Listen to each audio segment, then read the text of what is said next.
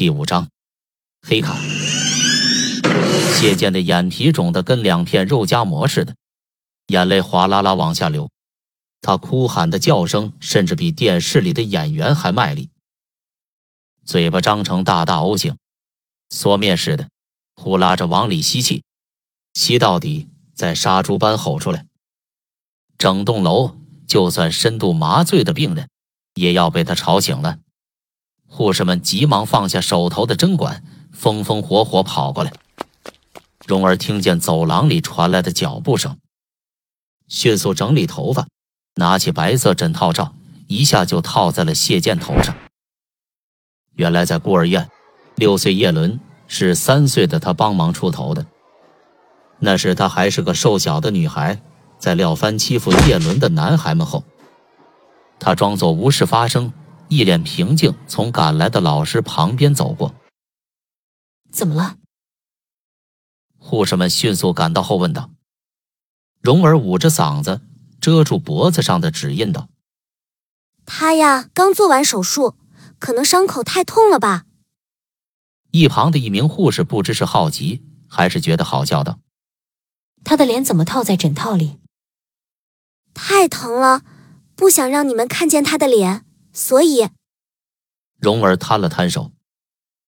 护士们捂嘴一笑，扭头喊道：“快，担架！”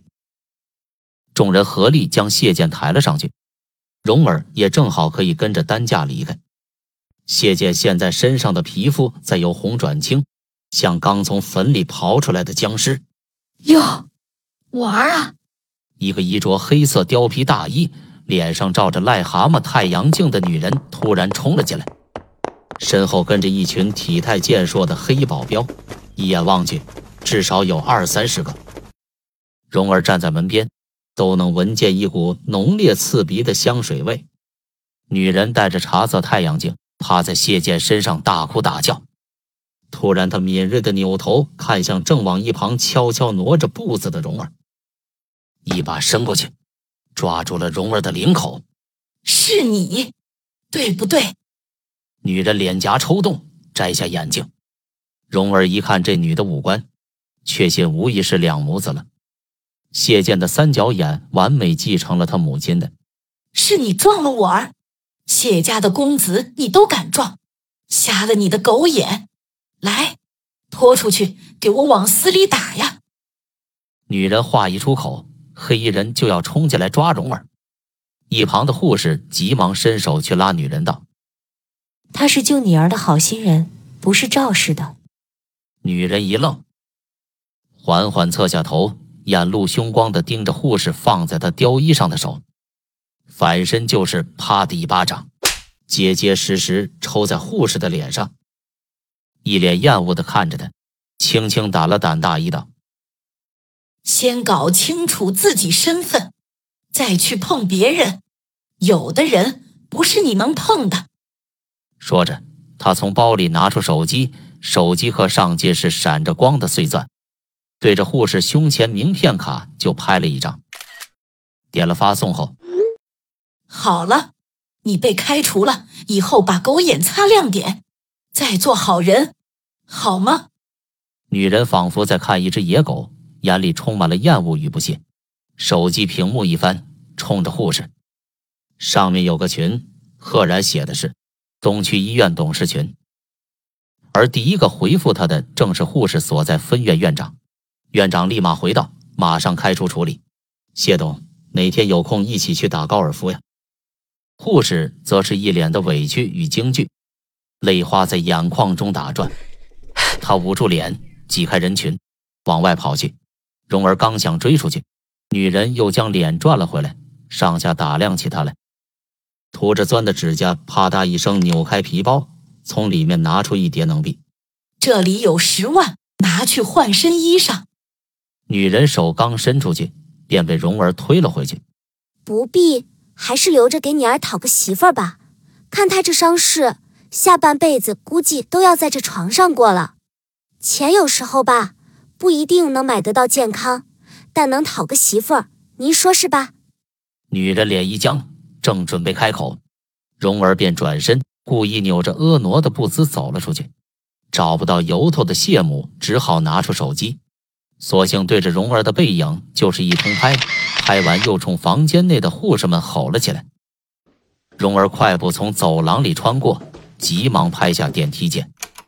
他深深吸了口气，要是枕套被拿下来，再想走就晚了。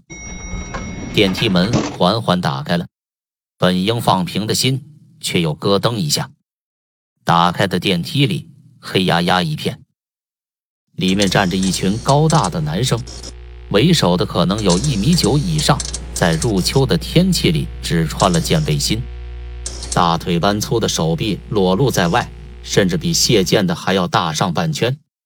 这笔围放在专业健美里，绝对能力压群雄。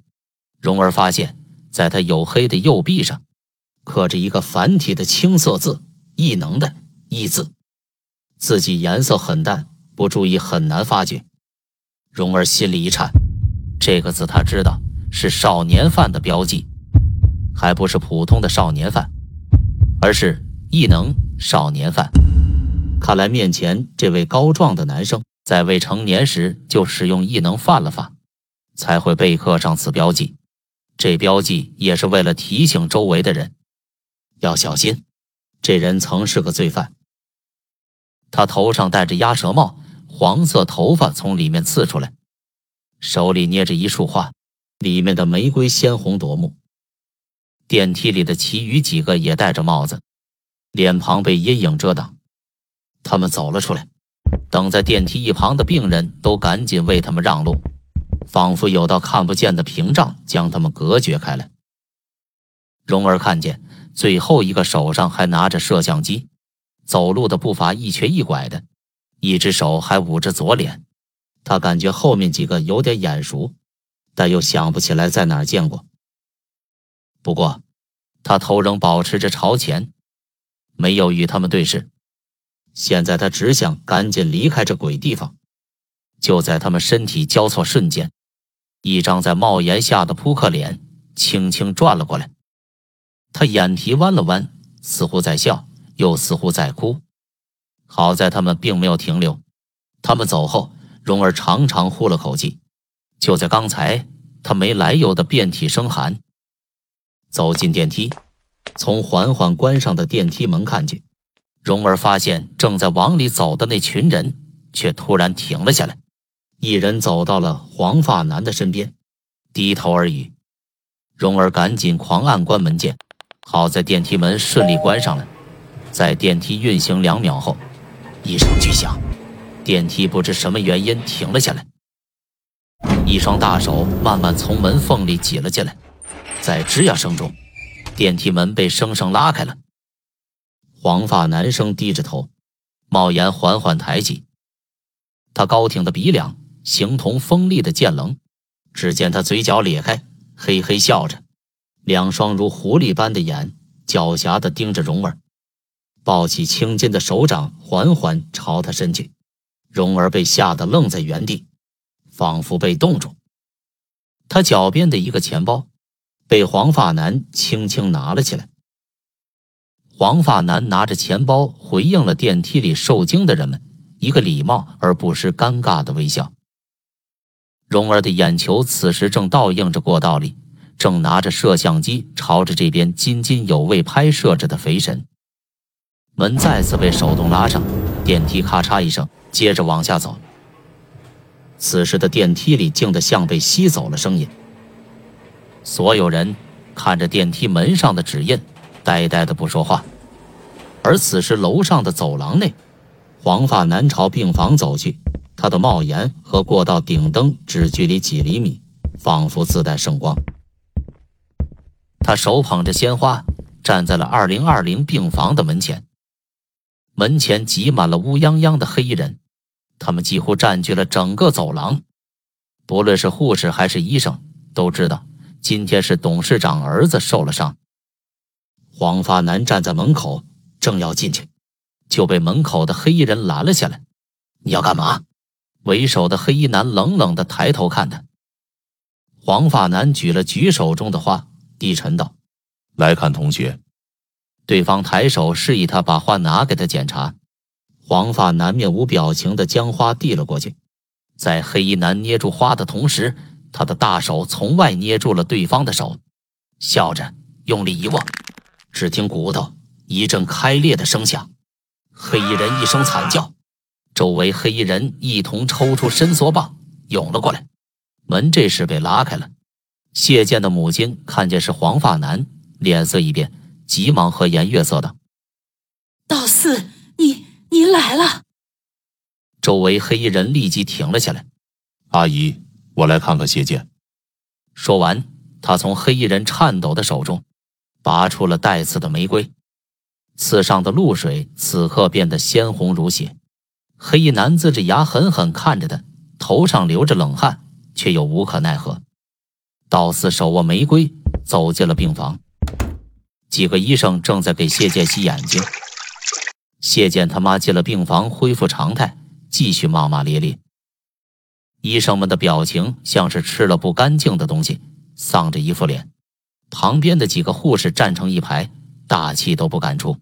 道四后面是肥神，他小心地拿着摄像机，偷偷拍摄着。